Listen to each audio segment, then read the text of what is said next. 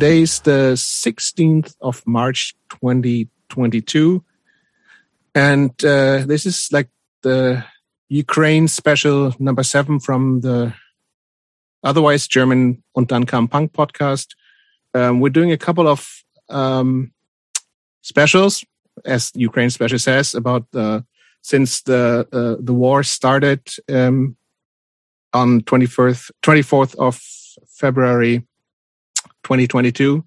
Um, we paused our usual program, which is usually in German. It's usually about just two of us talking to one person about their lives connected to punk and hardcore. This is the second ever episode we're doing in uh, English. And today um, we're talking to Roman, who's who was, maybe still is, whatever, uh, an active part of the hardcore punk scene in Ukraine. He played in bands like Clearsight and SIKE. And um, right now we're I'm talking to him um, because I'm doing this alone today. I'm talking to him. He's in the west of Ukraine right now, close to the Polish border where he stays on the countryside. And uh, I want to know how life has changed for him since the war started in Ukraine. Hey, Roman, how are you right now? Hi, everyone. Thanks for having me. Uh, I'm relatively fine, as much as it's possible nowadays because I'm uh, in the safest area of Ukraine. I moved here with my family. I, I lived here for for a while before, mm-hmm. and I always dreamt uh, about uh, moving back here, and we finally did so. Only six days before the war started, so we've been in in this uh, Galicia region already when it's all started, and after a few days uh, living there in in the tallest building uh, on the ninth top floor of that building, listening to sirens, and we decided to take our family further to the mountain village area and uh, closer to the Polish border because we, we, we didn't know what's going on, uh, what's going to happen next. So that at least my wife and uh, our four month old daughter could be safe uh, crossing the border. But now, as as everything is relatively quiet in this area, where we are, we live in this uh, countryside house in mountains and monitoring the situation, so thinking what, what's what's next. Uh, yeah. I'm also volunteering for, for the local community for, for those in need because lots and lots of people from all over Ukraine moved to, to this safer area. Can you tell us what, what you how, how, what did you do before? I mean, you moved there right. Uh, luckily, before the war started. Mm-hmm. What did you do before? How did how did you make money and stuff like that? Um, and is that um, still what what you did before is poss- possibly not possible right now, right?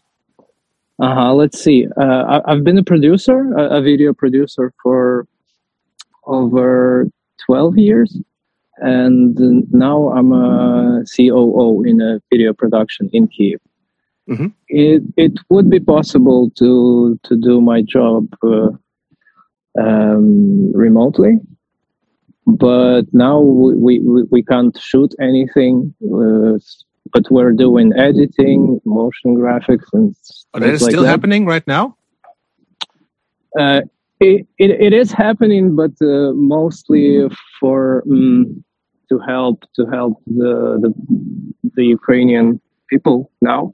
Right. In these circumstances, we, it's uh, showing what's going on, doing some motivational videos for just um, for the well-being of the people um, and uh, for donations and volunteering and things like that. But now uh, I don't work much lately, uh, but m- more focused in, into in, in this volunteering initiatives.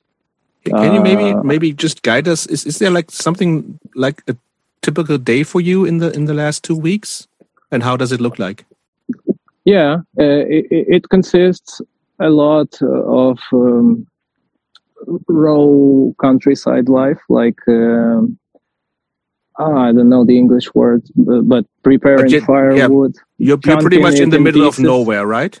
Yeah, yeah, yeah. Like bringing bringing hot water from uh, this this thing that that gets it from under the ground.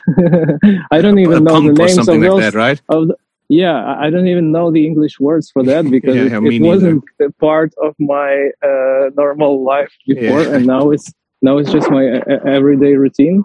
So a lot of things you do is uh, related to to this house that we live in, like preparing food, uh, getting water, getting firewood and stuff like that, and. Uh, uh, uh, at the same time, I'm on my phone a lot, Mhm. talking to people from Europe. There are people from Warsaw, from the filmmaking community, who are preparing, getting everything we need uh, prepared to be sent. Uh, they also receive shipments from all around the world to bring to bring those here, and also the very nice guys from the German punk community from Leipzig. Mhm. Uh, big up to Tony Müller, the beer monster. Uh, he, they, they've already been here once, and uh, this guy Tony even drove inside the country to bring humanitarian aid. And also, uh, I've gotten to know a few locals, including this closest city's mayor and, and, and some local kind local people who are able to drive to the other side of the border to pick up the the aid. Things There's- like that. it's And mainly like non- Non-male Ukrainians can go yeah, out. yeah. It's a, Okay. it's a female driver from from this ne- village that is next to ours, and some paperwork w- with the embassy, uh, with some papers for the border security and stuff like that. And and also we're bringing women with their kids uh, to Europe with with with those same car same cars on the Mhm. way back. Yeah, and people here don't speak much German or English, so I'm also useful as a translator. Okay. Um, w- from your perspective, from where you are right now, what is what is the best thing that people can help with right now? Ooh, probably material things, mm, money donations, and uh, also the products, which sometimes are even more useful than money because uh, you can't buy everything here. What is something There that you some- can't buy in your area? Alcohol. Just kidding. yeah, it's forbidden to, to sell alcohol. Oh yeah, really? Yeah, yeah, yeah, Okay. absolutely. In Ukraine, and it makes you- sense you- with everybody has weapons yeah, now. yeah, yeah, yeah, yeah, yeah. Which I'm, which I'm totally luckily fine Yeah. with. I don't have problems with that.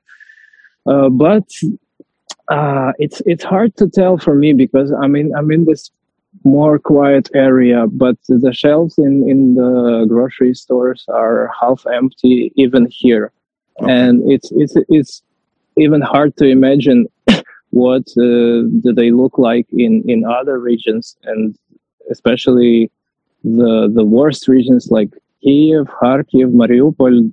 I'm pretty sure that not even the shelves are empty there, but but there are no supermarkets or grocery stores there any, anymore at all, and there's no connection with them, uh, unfortunately.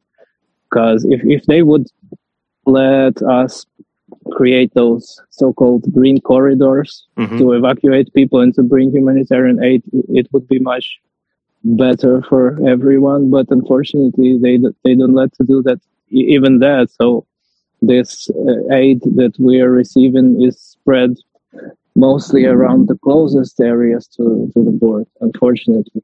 But it's it's much it would be much more important to deliver them as as far into Ukraine as possible. But that's Which is dangerous, of course. too dangerous and difficult right now. So I'm focusing on this area for now because there are lots of people who moved from all over the Ukraine here without uh, anything, and they they really need our support as much as we do with, with my family because we don't have much money. We, we still have something left, so we feel quite. But that is that is maybe okay. s- savings from what you did before, right? Yeah, yeah, yeah. Okay. Not not much, but it, probably enough for another month or two because because we don't spend like like we used to anymore. Mm-hmm. So we are, thanks God, we are fine for now. But but there are so many people who couldn't take anything with them, and they still need basic products like food or hygiene products or baby diapers, baby food, toilet paper, etc. Yeah. Um. So you're still with with your family, and you, you said you're you're married. Uh, just for the uh-huh. record, you're like 33, right? Uh, 33 in two months. My daughter is uh, four, four months old. Just old. Just turned four months uh, the day before yesterday. Mm-hmm. And also, my wife's mom lives with us uh, okay. for now. We we lived uh, just the three of us before, but uh, the day it's it all started, my dad, who lived next to Kiev, he took my wife's mother, uh, who lived in Kiev, mm-hmm. and brought brought her here to us. He stayed because with us for a while. Yeah, because yeah, absolutely.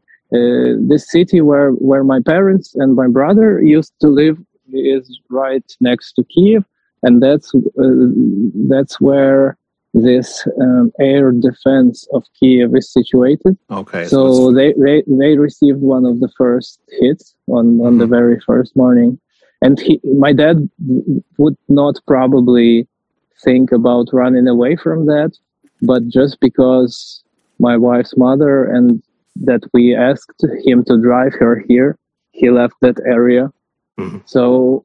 But he went back it took him 24 hours to get here mm-hmm. uh, while regularly it would be only eight hours drive and luckily he, he, he's one of those people who are preparing for the worst in, in advance so he had some gas reserves in, in his garage uh, because because on that day it was impossible people waited in line to get out of Kiev. People waited in line to the gas stations for the whole day just to turn back and try again. Isn't, isn't it also lim- limited?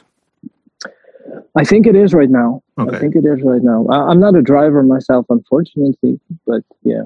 So okay. the dad w- w- was with us for for some few days, driving us around until we settled here, and then he finally went to the closest army office to join the army as a bus driver.